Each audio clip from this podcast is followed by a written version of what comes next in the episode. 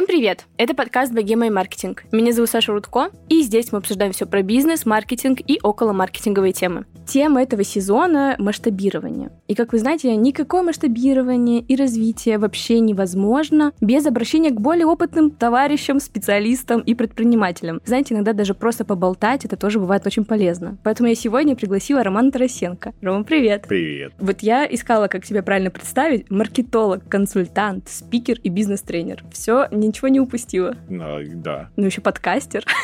Подкастер, И автор книг. вот, вот теперь точно все.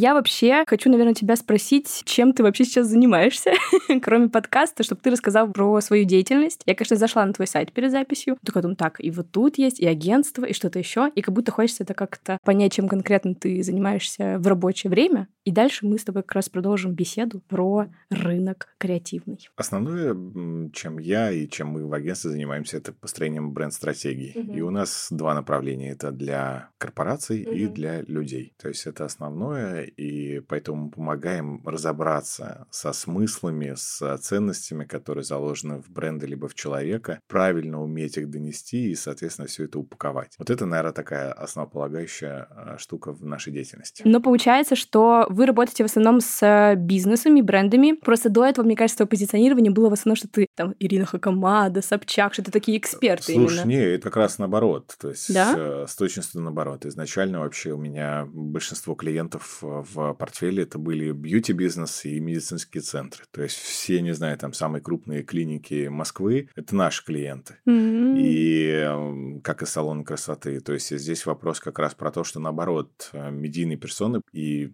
персональные бренды, они появились позже, потому что mm-hmm. я понял, что инструменты маркетинга, они универсальны, и они очень хорошо работают. То есть там, знаешь, вот когда приходишь и просто накладываешь жизненный цикл на человека или на да, корпорацию, да. то это не важно, на кого ты накладываешь, потому что любому человеку медийному ему также важно отслеживать свой жизненный цикл. Таких mm-hmm. уникальных примеров, которые не просирают вот эту точку, знаешь, вот э, своего падения в, в то, что его забудут, таких примеров единицы. То есть вот чем гениален Киркоров, как бы ты не относился к его творчеству, С его липосакцией вот этой последней. Да, ты знаешь, вот со всеми точками. То есть он точно знает, где поменять образ, в какой точке. Mm. Где спеть там цвет настроения синий, там Ибицу, где сделать хайповые клипы, где перекраситься, где что сделать. То есть когда ты понимаешь, что в рамках своего жизненного цикла ты должен не только как артист с точки зрения музыки развиваться, но и с точки зрения трансформации mm. образа. Потому что один из важных трендов, который мы перешли сейчас, знаешь, я вот все начал, стал на волну говорения течение, что называется. Тренд под названием неомания, когда ага, да, люди да, постоянно хотят нового. Раньше все коллекции высокой моды, они делались два раза в год. Сейчас они делаются каждые два месяца, то есть шесть mm-hmm. раз в год, потому что люди постоянно хотят что-то новое. И вот эта скорость обновления жизненного цикла, она изменилась. Раньше ты мог действительно не менять упаковку, не менять начертания, не менять всю идентику бренда, да, то есть всю красоту. Сейчас ты должен это делать. Потому что один из самых больших страхов наших клиентов, что людей, что брендов, быть несовременными. Современный это не значит хайповый. Современный это не значит, что ты должен там чему-то соответствовать. Современный это значит не устаревший. И вот здесь Меняющийся, очень... да, развивающийся Да, постоянно. потому что даже там, наверное, там ресторан Пушкин, он был с точки зрения своего интерьера, там не современный интерьер был, но это был очень актуальный ресторан. Ресторан, соответствующий потребности текущего времени, который очень точно бил в эти ценности. А когда просто ценности твоего клиента изменились, а ты все апеллируешь к ценностям, mm-hmm. не знаю, там, 5 5-10-летней давности, то это просто ну, неправильно, это просто мимо. Это правда. И, кстати, сейчас э, я даже чувствую, что к нам вот приходят тоже бренды, которые хотят подкасты, и все хотят, знаешь, только интервью, потому что они видят только эту сторону, хотя на самом деле там подкастинг уже шагнул далеко вперед, и этих форматов очень много, и можно сделать э, крутые нарративы, документальные подкасты, и при этом они будут больше приносить охватов и прослушиваний и всего остального. Но они сложнее, чем просто разговоры. Это тоже правда. Ну, тут э, вопрос в том, а что хочется больше? Легкость или тебе хочется охватов и чего-то нового, нового витка какого-то. Ты знаешь, наверное, здесь вот сразу продолжаю эту идею, ты очень классно сказала. Просто еще в России мода на разговоры, она не исчерпана. Возможно. И переход к новой жанровости, конечно же, ну, то есть если смотреть там в горизонте ближайших двух-трех лет, это то, что, о чем сейчас все должны задуматься. То есть сделать, соответственно, драма подкаст э, и многие другие жанры, но у нас, по сути, даже таких, кстати, кейсов хороших нет. То есть там про расследование каких-нибудь убийств классные подкасты. Есть, их уже очень их, много. Да, ну немного. Ну ладно, тебе много. Вот давай я сра... просто слушаю True Crime подкасты, да. я тебе их сейчас перечислю давай, все. Давай просто сейчас сравним, сколько у нас разговорных подкастов, Это правда, да. и, и тех. И получится, их что много. ну, 10 против 90. А мне хочется, чтобы было ровно наоборот, и чтобы mm-hmm. это превратилось в совсем другой исконный жанр того, что из себя представляет подкаст. Мы тоже на это надеемся и делаем все возможное для этого. Паркет. В общем, мы сегодня хотим обсудить медиарынок, медиабизнесы, продакшены, мир маркетинга весь, вообще, как он поменялся. Потому что мне, правда, очень хотелось с кем-то обсудить эту тему. Я чувствую на уровне наития и ощущения, что все меняется, но не могу это как-то описать, и поэтому хочу, чтобы об, об тебе сегодня подумать вместе Давай. с тобой. Я с радостью. Я поделю беседу на три части. Первая посвящена брендам. Как вообще поменялось поведение брендов? Вообще, в целом, ты чувствуешь разницу, там, как это было год назад, полтора назад, и как сейчас, вот эту разницу разницу их поведения, поведения с потребителем, в поведении рекламе, распределении бюджета, может быть, чем-то таком. Давай, ты же сказала, что ты сама... У меня есть мысли. Чувствуешь. Я чувствую. Э, давай с своего чувствования начнем. Мое чувство такое, что в первую очередь это связано, наверное, с рекламным бюджетом, потому что мой бизнес напрямую связан с рекламными бюджетами. И, конечно, в том году чувствовался некий откат в бюджетах и так далее. И ты такой... Откат в значении уменьшения. Давай, давай я. На всякий случай, да. Важную ремарку ставлю, да. Да, в общем, да, некий был сброс цен, и мы в целом к этому нормально отнеслись. Но сейчас мы видим все больше и больше брендовых запросов на подкасты, но при этом сметы не растут. Хотя мы знаем точно, что у много кого повысились бюджеты глобально. Корпорации начали больше зарабатывать, потому что много кто ушел, кто-то занял рынок, кто там еще что-то сделал. Деньги как будто бы у всех есть, но все такие, нет, ну мы вам вот как платили там, не знаю, 3 копеечки, вот давайте также 3 копеечки. А рынок труда не стал стоить дешевле, производство не стало стоить дешевле. И вот мы сейчас на таком каком-то непонятном моменте находимся и пытаемся понять, а мы-то где здесь? Потому что хочется ставить выше бюджет, мы становимся более большими профессионалами, у нас становится больше команда. А ты не можешь, потому что ты вот в каком-то вот таком вот моменте рынка, когда как бы и больше цену не поставить, потому что не готовы. Такое вот у меня ощущение. И не знаю, чувствуешь ли ты что-то такое, потому что у тебя маркетинговое агентство? Ты знаешь, здесь э, достаточно, с одной стороны, сложный вопрос, с другой стороны, простой, как всегда. Давай начнем с простоты. Последние полтора года большинство бизнесов, в том числе крупных, малых, средних, неважно, они занимались своим спасением. И они все деньги, которые были, я прям знаю очень крупные корпорации из FMCG, то, что раньше вкладывали, ну, реально вот от миллиарда на маркетинг и на рекламу. И они в прошлом году прям все остановили, потому что им нужно было все деньги, которые есть, направить на то, чтобы переоптимизировать производство. Ушли там производителей упаковки, им нужно было что-то срочно добывать, переменять все станки. И, в общем, на самом деле российский бизнес за последние полтора года проделал гигантскую работу, потому чтобы уцелеть и спастись. И в этой связи, то есть все наворотили еще и кассовых разрывов, потому что mm-hmm. нужно было все это спасать. И по-прежнему отношение к маркетингу сейчас в целом такое, что, ребят, да, нам это очень нужно, но денег нет. То есть, да, мы зарабатываем, но мы покрываем прошлое. Да, у нас нестабильность там рубля, нам выросло все просто многократно, mm-hmm. нам сложнее стало стал закупать что-то оборудование, это, знаешь, вот тоже мифы и легенды в отношении того, что у нас все свое в стране, и, и, угу, все, и даже да, ткани, да, да. из которых шьют российские бренды, они свои. Ну, неправда, у нас там единицы брендов, которые закупают российские ткани, которые достаточно неплохие ткани, угу. просто их мало, потому что мы никогда это производство в целом не наращивали, не потому что мы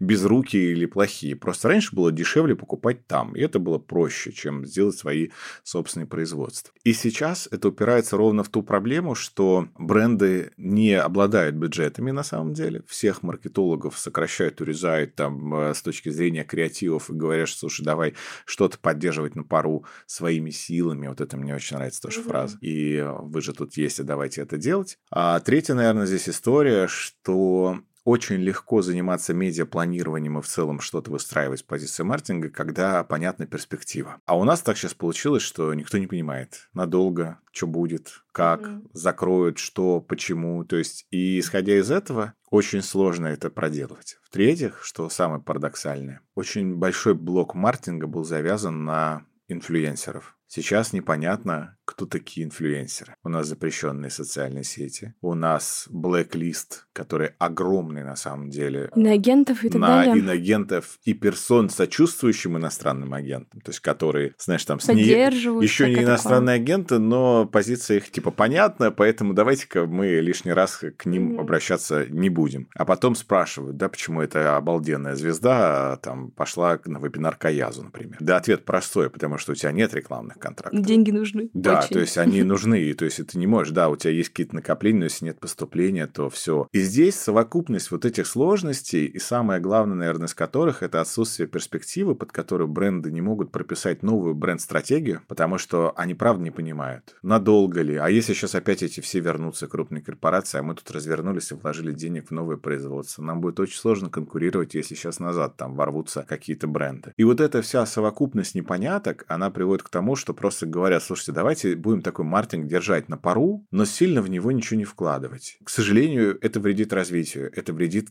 креативной индустрии в целом как таковой. Потому что если вот сейчас сесть и задуматься, что давайте за последний там год с небольшим вспомним хоть одну какую-нибудь прорывную, крутейшую рекламу, которая вам запомнилась, то это просто вот единицы. То есть даже кейсов стало очень мало. Это правда.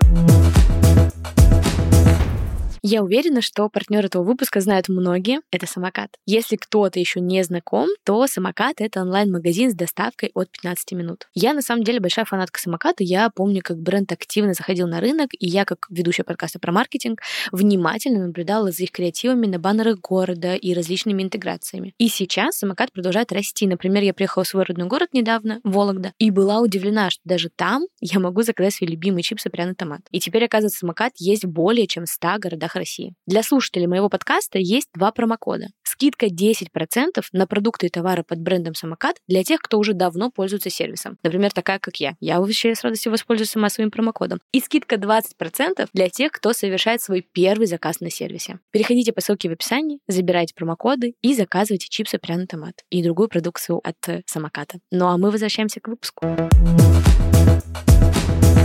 Ну вот ты, кстати, затронул про бюджет, и у меня прям есть даже тоже этот пункт, что работать с брендами стало в тысячу раз сложнее. Ну то есть нужно пройти семь кругов ада буквально, чтобы получить контракт, условно, там даже до миллиона. Ну то есть, казалось бы, раньше миллион — это не такая какая-то огромная сумма на продакшн и так далее, но сейчас Да. это тебе нужно просто столько... Ты буквально как будто собеседование проходишь на должность. Тебе кучу вопросов, кучу аналитики, кучу всего, хотя раньше там ну, достаточно два созвона, два месяца это буквально идет согласование там договоров и так далее. Сейчас, конечно, это в тысячу раз сложнее. И что вы делаете в этом случае, например, там, вашего агентства, насколько там у вас все сложно с клиентами и какими-то такими историями? Слушай, это нормальная практика, ну, с тем, что действительно сейчас поменялось, и мы играем, честно, в эту игру. Ну, то есть мы здесь охотно очень говорим, что да, ребят, мы понимаем, что для вас сейчас стоимость этих денег, она другая. И Мгм. да, окей, хорошо, давайте, что, что здесь нужно оправдать? Иногда, правда, бывают такие сложные моменты, когда клиент запустил тендер, а он к нему не готов. Да, да, И да. Это стало в последнее время тоже наблюдаться, когда ты понимаешь, что тебя тормозят не из-за того, что ты там не прислал какую-нибудь форму или еще что-то, а тебя в большей степени тормозят из-за того, что они сами не уверены, надо им это делать или нет. И причем иногда даже, когда там есть еще промежуточное агентство во взаимодействии между нами, которые делают большой проект, и нас берут как подрядчиков на какую-то часть проекта, и они там уже все, мы все согласовали с агентством, и они приходят и говорят, ты знаешь, этот крупный заказчик, вот он все еще не определился вообще, им это надо, они идут там Мгм. ребрендинг, допустим, или нет. Это опять же про неопределенность. Да, это да, да. опять же про то, что... Но здесь очень важно как раз возвращать брендам этот же посыл и просто говорить, ребят, смотрите, сейчас клиенты ваши, они тоже находятся в состоянии неопределенности. И им нужны какие-то опорные точки. На что Мгм. им ладошку положить для того, чтобы у них мир тоже не вращался. И вы должны стать такой опорной точкой. И здесь вот этот вопрос в том, чтобы формировать эти правильные опорные точки и просто говорить, что да, в теории биологических видов есть такая позиция, как теория дорогостоящих сигналов. Это у павлина вот этот огромный его хвост, который не нужен ему. Но он, как важный дорогостоящий сигнал, там привлекает самок. Хотя этого павлина легче сожрать. Он неповоротлив, то есть на самом деле там уязвим. Но самок он круто привлекает. И сейчас время, когда нужно формировать себе новую плоскость доверия. И сейчас главное время, в рамках которого лучше всего это делать и дешевле всего это делать. В маркетинге есть одна проблема. с каждым годом вхождение в рынок дороже и дороже. Вот Это если правда. делать подкаст сейчас и делать подкаст 7 лет назад, это две разные стоимости. Настолько отличающиеся, что люди бы сейчас заплакали.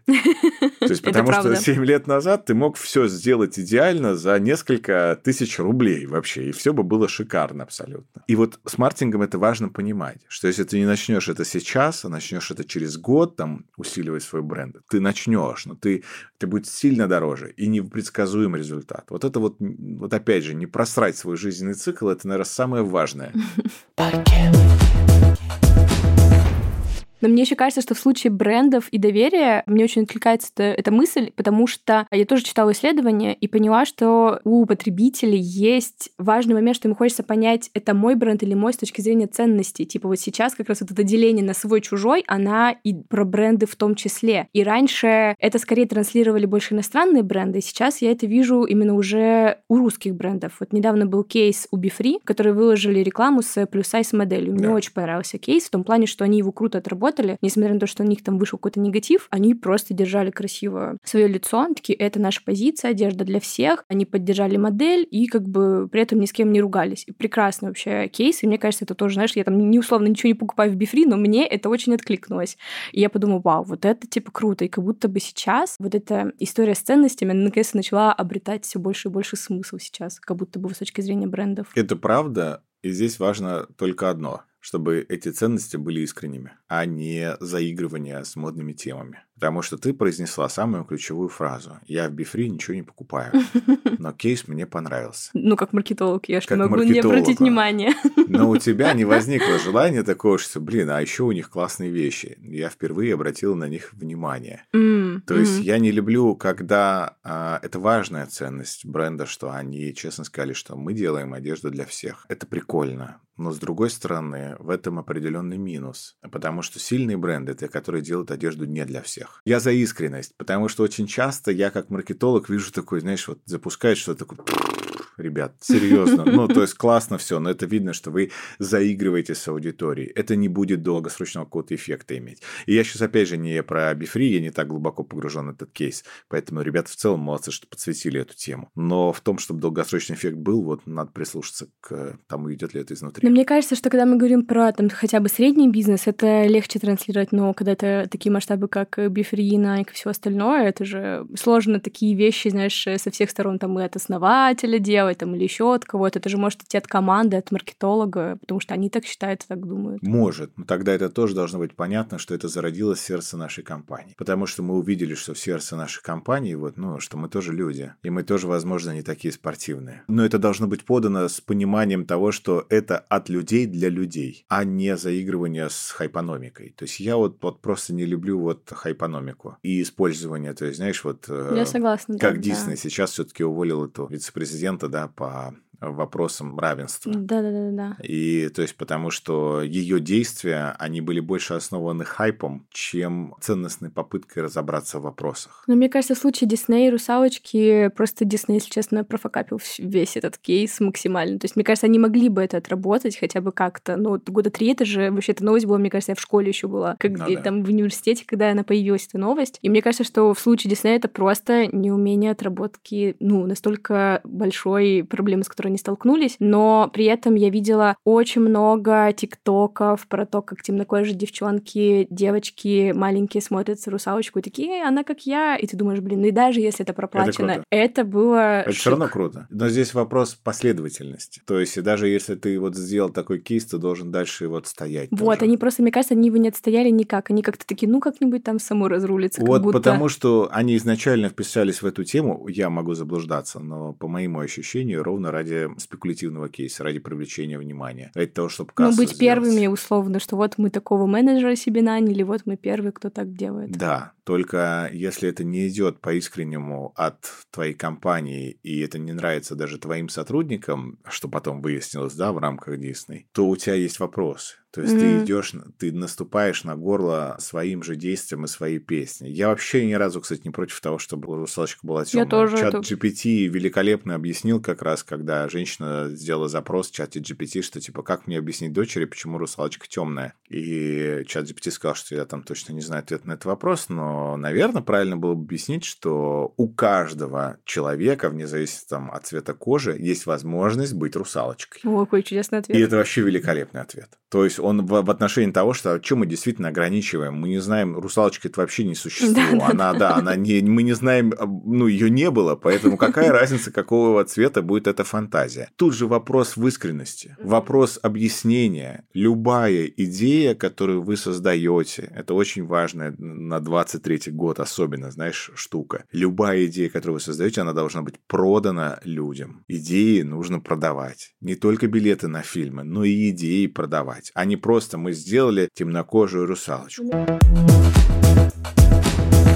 Слушай, если говорить про... Вот мы все проговорили про бренды, и чуть-чуть хочется поговорить про рекламу, именно про рекламный рынок, потому что нас ждет вот эта маркировка с 1 сентября обязательная. С 1 сентября? Давай так, с 1... Она у нас обязательно вообще... Она уже давно, да. да, но просто именно, видишь, там был вопрос в том, что тебе не делают штрафов да. пока, но с 1 сентября начнут. Как тебе вообще кажется, этот инструмент сейчас на нас всех скажется? Скажу честно, я не всегда ставлю. Я как бы периодически забываю просто про нее. Плюс, но мы при этом в студии уже все настроили. У нас есть отдельный отдельный человек, который будет заниматься всеми вот этими маркировками, токенами и вот этим всем. Но мне как бизнесу не нравится это решение, потому что мне нужно выделить свои деньги, во-первых, чтобы заплатить ОРД, заплатить менеджеру, который будет все это контролировать. И там же еще история с тем, что нужно каждый месяц отправлять да, да. отчет. И, короче, непонятно, как эта машина заработает и какой будет эффект. Что думаешь?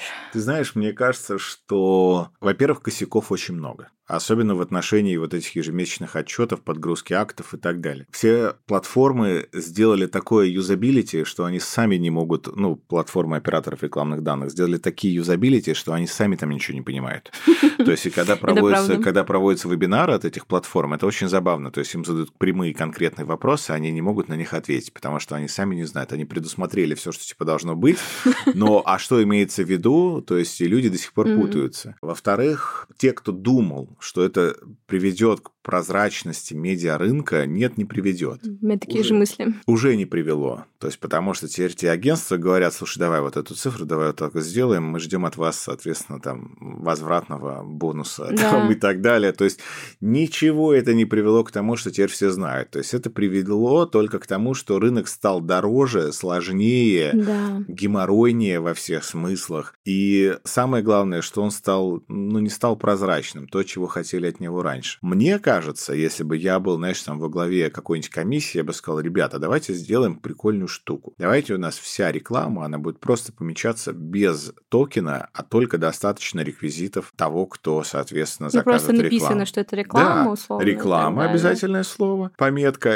и реквизитов. Мы так сможем в любой момент проверить, запросить договор и все проверить. Но если упоминается у кого-то какой-то бренд и этого нет, то, соответственно, автоматом летит штраф, даже если ты просто это любишь если mm-hmm. ты просто это сделал там. Потому что вот эта история с оператором рекламных данных, то есть я пытаюсь понять, зачем это хочется делать. Для прозрачности налогов спорно. То есть потому что... Все на упрощенке. Все на упрощенке, во-первых. Во-вторых, здесь вопрос, опять же, связанный с тем, что если ты захочешь обойти, то ты сделаешь такую да. нативную рекламу, что это действительно никто не заметит. Ты там должен будешь нулевой договор с собой У Лёши Ткачука был пост про это, он писал, типа, так, ребят, теперь это личные рекомендации. У меня нет больше рекламы, это личные рекомендации. Хотя ты знаешь, да, ну что в рамках закона мы даже собственные продукты должны заключать договоры с самим это собой. То есть это особенно взрывает просто мозг. И отменять это точно не будут, но... Но мне кажется, оно просто не заработает да. если честно. Я, по крайней мере, надеюсь. Вот я скрестила все пальцы.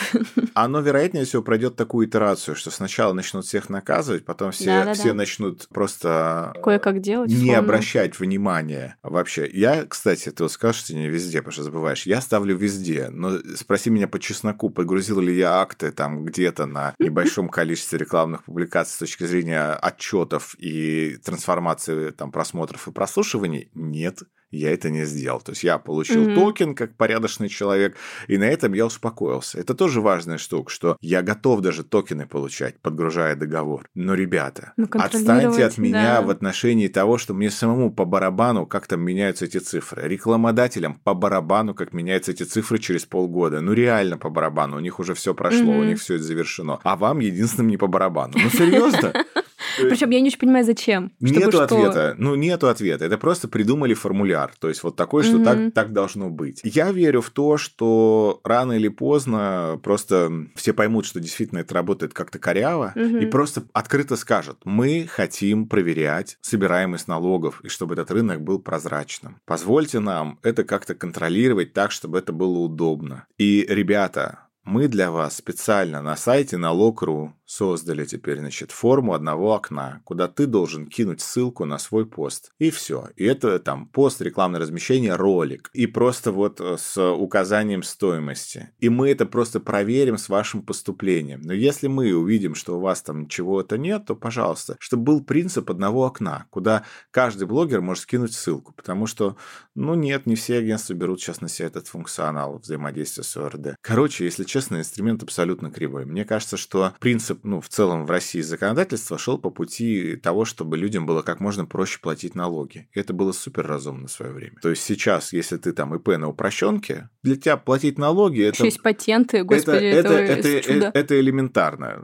Я бы не сказал про чудо. Сейчас, знаешь, Блиновская бы ворвалась в чат, она на, Погоди, пат... ну, слушай, ну, на случае... патентах она была, поэтому, знаешь, что она как раз ничего не платила со ну, всех У нее другая ситуация, она дробила бизнес, но в случае, если ты малый предприниматель, меня просто еще из-за того, что мое место рождения это город Вологда, у меня очень дешевый патент. По сравнению, если бы я жила в Питере или в Москве, он бы стоил в 4 раза дороже. Поэтому, конечно, я ну, считаю это чудом. Это правда. И здесь вот вопрос как раз ровно с тем, чтобы сделать максимально простую схему, в рамках которой ты это можешь делать. Потому что как только придумана сложная схема, она не будет работать. Потому что, окей, мы с тобой там готовы к этому, потому что у нас все равно бизнес под Есть названием команда. предпринимательство. А блогеры, у которых покупают рекламу условно другие блогеры, они к этому не готовы, они это делать не будут, находить человека и прочее. То есть получится, что все равно рынок такой очень полярный. Это правда, у нас даже сейчас есть клиент, и как раз у нее амбассадорство подписано с брендом, и она тоже такая, чего, какие токены, какие маркировки, мне вообще это обязательно ставить, а вы можете сделать, а мы такие, не можем, не на нас договор сделан, не мы с ними работаем напрямую. Ну, то есть ну, ты да. же юридически еще тоже не можешь просто так всем токены раздавать не направо можешь. и налево. Не можешь, ты должен, вот. у тебя должна быть роль в этой схеме. Да, да, да, да договором прописанное. Ну, в общем, да, надежда на то, что это как-то нормально заработает, есть, но не в ближайшее как будто бы время. Я думаю, в следующем году только. В этом году всех еще поштрафуют, а в следующем вот году скажут, придумали схематоз. Чудесный блог про бренды и рекламу мы закончили, переходим к экспертам. Какие ты тут видишь изменения вообще? То есть э, что куда идет? Первое изменение, которое вижу я на своем бизнесе, это что все больше экспертов наконец-то реально уходят от экспертности. Э, что имею в виду? К нам все больше приходит запросов, что мы хотим подкаст, но, пожалуйста, можно о чем-нибудь другом, кроме экспертности, поговорить. Умоляю. Ну, то есть про это говорили, наверное, года два. Пожалуйста, люди устали от экспертности. И вот наконец-то они реально устали. И я это прям вижу и мне кажется, там в том числе и твой подкаст такая, знаешь, такая история про душу, ну, то есть ты маркетолог, но твой подкаст вообще не про маркетинг. не про И мне кажется, это вот очень много сейчас таких запросов приходит. Это я прям ощущаю. Вот. Что ты думаешь по поводу э, экспертов? Во-первых, мне хочется, конечно, здесь, знаешь, отдельно сказать, что рынок экспертов в России еще все равно недоразвитый в том ну, плане, конечно. что он еще не, не до, недоразвитый не в плане плохой, а в плане того, что он недоразвился. Да, конечно. И еще непонятно, как отличить э, хорошего от плохого, потому что говорят многие. Только а, опытом. Да, экспертизы в итоге очень мало. И вот ты абсолютно здесь правильно говоришь, как отличить хорошего эксперта от плохого, просто ходить по-разному. Потому что сейчас это не в отношении маркетинга, а в отношении всех. Сейчас как найти хорошего психолога? Иди да. по разным и прислушивайся да, да. к своему ощущению, что тебе хочется сделать после разговора с психологом. Это раз. Во-вторых, рынок экспертов стал сильно дорожать в этом году. То есть я заметил удивительную штуку. Я тут провел срез в разных областях, как раз далеких от маркетинга, и понял, что все становятся с каждым днем все дороже и дороже. И то есть сейчас цены от хороших экспертов за какую-то консалтинговую поддержку там на протяжении месяца, они стали измеряться миллионами, чего не было раньше. И это прям цифра, которая, ну, взрывает, честно говоря, мозг. То есть это Иногда действительно... это неоправданно, если честно. А, ты знаешь, наверное, даже чаще всего это неоправданно. Не то, что иногда. Потому что я, к сожалению, знаю единицы случаев, когда действительно человек за такую стоимость, там, несколько миллионов смог дать какой-то такой тебе совет, который качественно да. там все поменял. Это сейчас есть же история про вот это наставничество для наставников, и это, это как уже смешно. пирамида, знаешь? Наставничество что... для наставников, это очень смешно. И вот они как раз стоят от миллиона, и мне кажется, это реально уже похоже на финансовую пирамиду, потому что плохо будет тому, кто не сможет следующим продать свое наставничество для наставников. Это правда, и, э, ну, господи, как, как же это ужасно. Но при этом там все ценники такие вот, миллион, да, 500 да, да. тысяч, ты думаешь, господи, куда, за что? Это очень странно. Ты знаешь, я готов, наверное, здесь только согласиться в том, что если этот эксперт, помимо то есть человек сможет перевести другого человека вообще в другую качественно лигу. То есть вот прям действительно в лидеры ввести, в топы и там еще что-то. То есть поможет в качественно перевести в лигу и раскрыть что-то в нем дополнительно. То есть тогда для меня это может быть оправдано. А все остальные истории, особенно с наставничеством, это детский сад. Это смешно. Это не значит, что я не верю в наставничество. Нет, ну, конечно, можно найти себе очень классного наставника, правда, да. но, пожалуйста, найдите его из своего же бизнеса или там действительно настоящего человека, у которого есть реальный бизнес, и он умеет это хорошо делать. Если мы говорим о наставничестве, если вы ищете себе коуча, то разделите здесь вот потребность. У коуча может не быть своего бизнеса, угу. он может быть только коучем. Это как тренер. Тренеру да, не да, обязательно да. обладать великолепной фигурой. Он знает, что тебе сказать, чтобы ты достигал успеха. Разделяйте эти штуки. Наставничество может стоить дорого, если ты идешь к человеку, у которого очень много своих бизнесов и много доходов, и его время стоит денег. Дорого. И поэтому угу. он и скажет, слушай, я готов тебе помочь, но вот пойми, что ну, мне это нужно. Коуч в данном ключе, он не может стоить этих миллионов. Ну, даже там, не знаю, самая дорогая это Марина Мелия, то есть она не стоит там миллионов, не помню, 250 тысяч, кажется, в час. Mm-hmm. Это вот у нее самая дорогая.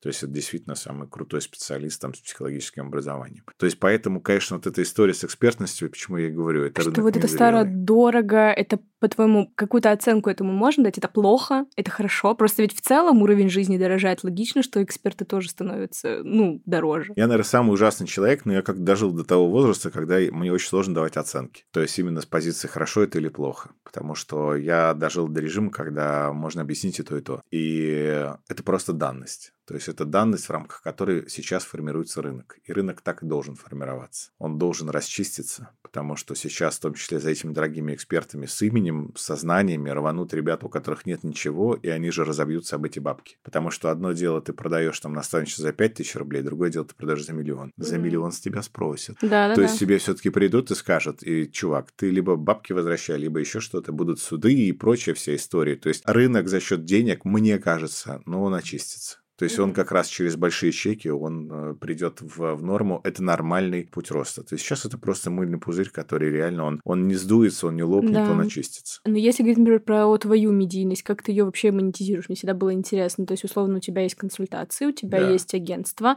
но что-то еще монетизируется, там реклама в блоге, где-нибудь еще. Очень редко, и я никогда не рекламирую физиков. То есть все люди, когда приходят, эксперты, говорят, пожалуйста, рекламируй меня, я говорю, я не рекламирую тех, У меня тоже я... много кто приходит, кстати. Тех, тех, кого я не знаю лично. То есть я честно здесь всегда осознаю, что я должен человека знать лично. И один раз мне даже порекомендовали такого человека, и мне за него ручался мой близкий человек. Я говорю, нет, я с тобой встречусь, я увижу твою услугу. И человек был в шоке от того, что ему пришлось, значит, приехать в Москву в том числе. Значит, мы там повстречались, и я после этого говорю, слушай, я даже готов тебе просто так про тебя рассказать, потому что ты классная, ты действительно круто делаешь, что в этом разбираешься. Но вот, наверное, вот это, а, конечно, не основное, мне хочется давать людям какую-то пользу и в обмен получать желание разобраться и вот прийти на консалтинг, там, стратегические сессии, на вот такие продукты. И, и то я не злоупотребляю, никогда это не говорю, что там, знаешь, ко мне можно прийти на консультацию, я даже об этом не говорю. То есть это так такая история, которая домысливается людьми, mm-hmm. и мне этого достаточно. То есть для меня скорее социальные сети и весь там медийный образ и все остальное, это больше в рамках пользы, чем а, пользы людям, а, чем-то поделиться и, mm-hmm. и, и поддержание внимания к себе, чем инструмент продаж. Твой подкаст, как он тебе сейчас вообще в целом помогает развитию медийности? Как будто бы даже очень хорошо. Вот я так это вижу, потому что у меня в ТикТоке попадались сейчас твои нарезки. Серьезно? Ой, да, приятно. вот. И я такая думаю, блин, как круто. Я вот уже как раз тебе до записи сказала, что я всем привожу в пример твой кейс. Что вот есть аудио, вот есть видео, вот сидят вот как красиво, а вот смотрите, еще есть нарезки. Вот смотрите, как это можно все между собой сочетать. И мне все было интересно, почему ты это никак не монетизируешь. Ну, то есть это как будто бы должно монетизироваться. У меня очень криво стоящая конструкция Mm. с тем, что деньги могут испортить удовольствие. Что становится такой рутиной, Да, условно. что это превратится во что-то такое. И вот даже редкие-редкие, когда приходят там дружественные или компании, с которыми мы работаем, рекламные контракты и просят, соответственно, что-то сделать, это, не знаю, мне всего, наверное, было за 50 выпусков, наверное, было 5 реклам за все время. И опять же, да, это помогает, ты правильно сказал, помогает медийности, потому что люди узнают чуть-чуть больше моей ценности и понимает, что, кажется, ничего такой парень, можно с ним поработать, можно ему доверить наш бренд. А это дорогого стоит, когда тебе действительно приходит, потому что какое-то время назад, знаешь, у нас был очень крупный клиент, который Мгм. пришел и говорит, смотри, вот такая есть задача, очень маленькую задачу для своего, значит, саб-бренда. И мы ее сделали, и я говорю, давайте внедрять. И он говорит, не-не, это было тестовое задание, значит, мы у вас так просто купили стратегию для нашего саб-бренда, чтобы посмотреть, как вы работаете, и Ого. пустить вас к нашему основному, ну, зонтичному головному бренду. И знаешь, во мне были смешные такие чувства, что, блин, ребят, ну мы что же сделали? Давайте вот у него-то тоже внедрим, это все-таки стратегия классная такая. Они говорят, да нам пофиг на этот бренд, давай к головному приступать. И это было обидно, потому что, знаешь, так есть, с дофамин одной не- стороны, как бы приятно, конечно. Это было приятно и обидно одновременно. Это были классические Да-да-да. смешные чувства. Сейчас это чуточку проще, потому что люди М. приходят и говорят, о, кажется, он не совсем идиот. Кажется, он вот чуть-чуть вот там про что-то понимает. Кажется, мы живем вот то, что мы с тобой обсуждали, там, одними ценностями. Или наоборот, что тоже не менее важно, потому что иногда ты тратишь время не на своих клиентов. Ну, это, кстати, вот э, я в случае своего подкаста тоже это ощущаю, потому что там меня слушают много маркетологов, именно Да. представители брендов, и они приходят потом к нам на запросы, и ты слышишь, что человек примерно даже говорит, как ты. Ну, то есть они такие же фразочки используют, что-то еще, и это ты такой думаешь, вау, круто. И все говорят, блин, мы вас так, так любим, мы слушаем богему, или там совет директоров, или что-то еще, и ты думаешь, блин, круто, что настолько прям это ценности передают. Но и всегда впечатляет, знаешь, я всегда говорю про подкасты, ребят, передаются ценности, но каждый раз, когда ты с этим еще сталкиваешься в жизни, подтверждение этому, ты такой, да, Правда, Это это реально работает.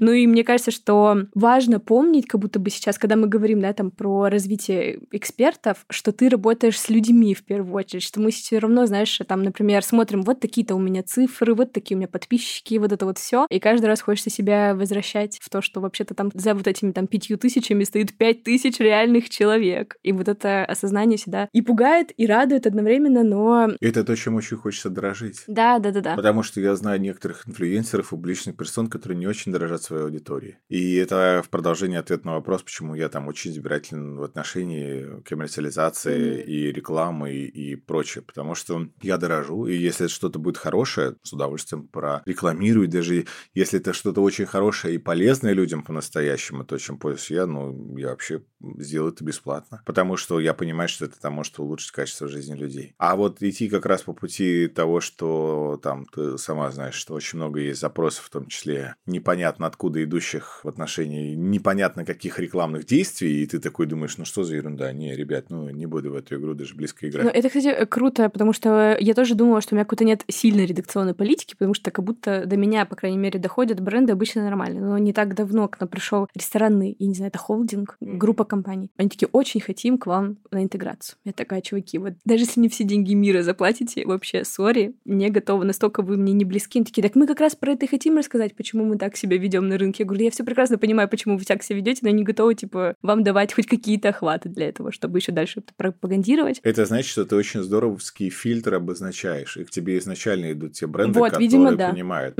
И, и- и не суются те, которые такие, ой, не, она не наша. Вот это правильное деление. Бренд не может быть ванильным, который Это будет да. нравиться всем. Не, ну, это нормальная история. Ну и круто, если бренды еще, знаешь, там бренд-менеджеры не уговаривают тебя. Ну, пожалуйста, ну возьмите. Ты думаешь, Да. ну мы не сошлись. Все. Отпустите меня. Отпусти. Отпусти и забудь. Да. Я, наверное, еще хочу завершить нашу беседу пониманием нас, как предпринимателей в этом новом креативном мире, вот как он поменялся. Потому что вот я с кем общаюсь, э, там, и владельцы агентств, э, или продакшенов, или чего-то подобного, все задумываются о том, что, ну, кажется, надо второй бизнес иметь. ну, кажется, надо уже что-то еще делать. Были ли у тебя такие мысли? Вообще, в целом, не знаю, хочешь ли ты что-то еще себе, кроме маркетингового агентства? Слушай, а я всегда шел по пути диверсификации. То есть, на самом деле, у меня много ипостасей даже из того, что ты сказала. То есть, смотри, у меня есть э, спикерство, мне очень нравится выступать на Это понятно. форумах да. и конференциях. Это одна часть деятельности. Вторая – это консалтинговая. Третья – это, соответственно, мои медийные проекты. Я понимаю, что завтра, если у меня отобрать там маркетинг, все, я буду продолжать только медийные проекты. Окей, я договорюсь с самим собой, мне нечего будет, если есть и пить, то я буду исключительно продавать рекламу и звать более хайповых гостей, чем сейчас. То есть, и пойду на какую-то сделку с совестью, ну, потому что мне жрать будет нечего. И переключу здесь режим предпринимательства, но это держу на пару. Есть еще несколько проектов, в которых я участвую в том числе как акционер, Мгм. и я здесь диверсифицируюсь. То есть, допустим, у нас есть э, там студия вот э, видео-подкастов, которые мы делаем. Мы делали там разные подкасты, видео для наших клиентов. Я просто никогда это не афиширую. Это исключительно корпоративные клиенты, не физические лица, корпоративные Мгм. клиенты. У меня был большой период, когда я писал выступления людям. То есть э, я был таким классическим спичрайтером, и я понимаю, что я к этому могу вернуться на бизнесовые темы. Я могу красиво сделать презентации. Это то, чему я научился как навыку.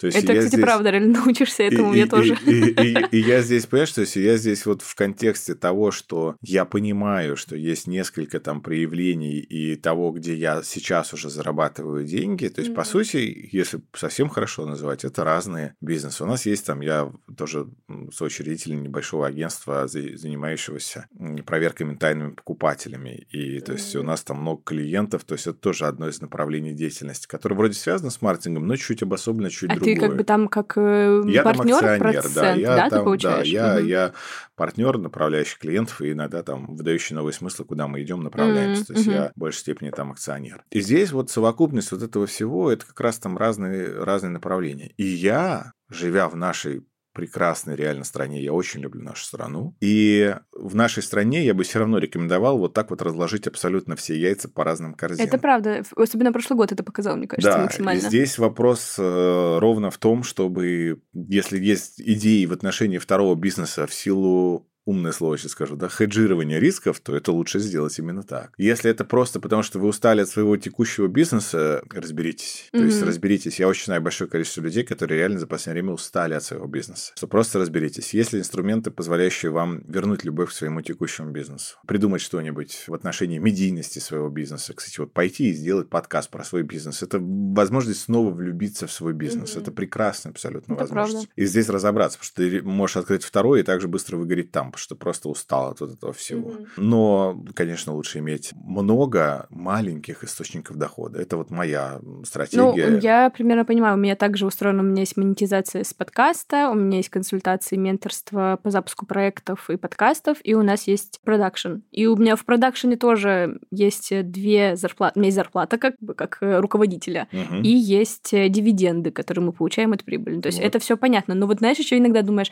ну, может быть, какую-нибудь клубнику в шоколаде запустить. Знаешь, Что-то такое. Слушай, я об этом постоянно думаю. Я хочу постоянно открыть кофейню. При том, что я знаю, что если ты откроешь маленькую там кофейню где-нибудь, то я знаю, какая ее будет доходность и сколько времени она будет у меня сжирать. И здесь нужно просто с собой честно договориться. Ты хочешь открыть клубнику в шоколаде, потому что ты любишь клубнику в шоколаде, хочешь ее жрать и просто производить для себя, как я хочу кофейню свою, что просто там саму кофе пить. Или ты хочешь это все-таки ради денег? Потому что как только ты откроешь вот эту кофейню, у тебя завалит, я про себя сейчас говорю, завалятся все остальные бизнесы, потому что у тебя этот новый бизнес Это будет правда, жрать да, да, да. гигантское количество времени. И тут это очень важный поэт, потому что многие люди обольщаются. А, открою, нормально все, поставлю управляющего, не буду ни во что вникать. Нет, ребята, это иллюзия. Точно так же, как и ты с этой клубникой. Ты будешь только нервничать из-за того, что у тебя там что-то пропало, что-то не довезли, рефрижератор не сработался, шоколад не Да. того качества. И все, я прям представляю то количество геморроя, и ты скажешь, слушайте, ребят, любила же я это дома делать. Может, я дома дальше буду вот фондю клубничное делать, и все. Очень важно здесь разделить, ты хочешь это для денег, если ты хочешь это для денег, придумай, как коммерциализировать свою текущую экспертность, а не идти совсем в другие направления бизнеса только потому, что кто-то сказал, что сейчас выгодно на маркетплейсах торговать Или, трусами. знаешь, этот есть э, шиномонтажка, самый прибыльный бизнес из всех. И ты сразу такой, так, да, ну что-то я вот не встречал ни разу, знаешь, там шиномонтажных олигархов. Они, возможно, есть, то есть все которые зарабатывают. просто. И я знаю, сколько нужно кофеин открыть, чтобы ты прилично зарабатывал с кофеином. Сколько точек тебе нужно кофейных открыть, чтобы ты прилично зарабатывал. Хотя бы там 1300-500 с э, кофе-точки. Зарабатывайте на своей экспертности. Вот если вы умеете что-то делать хорошо, придумайте просто, как это делать вот в параллельно вашей деятельности тоже, но делать хорошо. На этой чудесной ноте, наверное, и завершим. Прекрасный, теплый разговор. Вообще, Ром, спасибо, Спасибо тебе тебе большое. огромное. Вообще было потрясающе. Так приятно с умным человеком поговорить. Настолько умным, что я прям сижу так и думаю, вау, реально, реально, я об этом не подумала. Очень здорово. И я надеюсь, что всем слушателям тоже понравился. Пожалуйста, оставьте отзывы, напишите комментарии везде, где можете написать, поставьте лайки. Нам будет э, с Ромой очень приятно. Forget.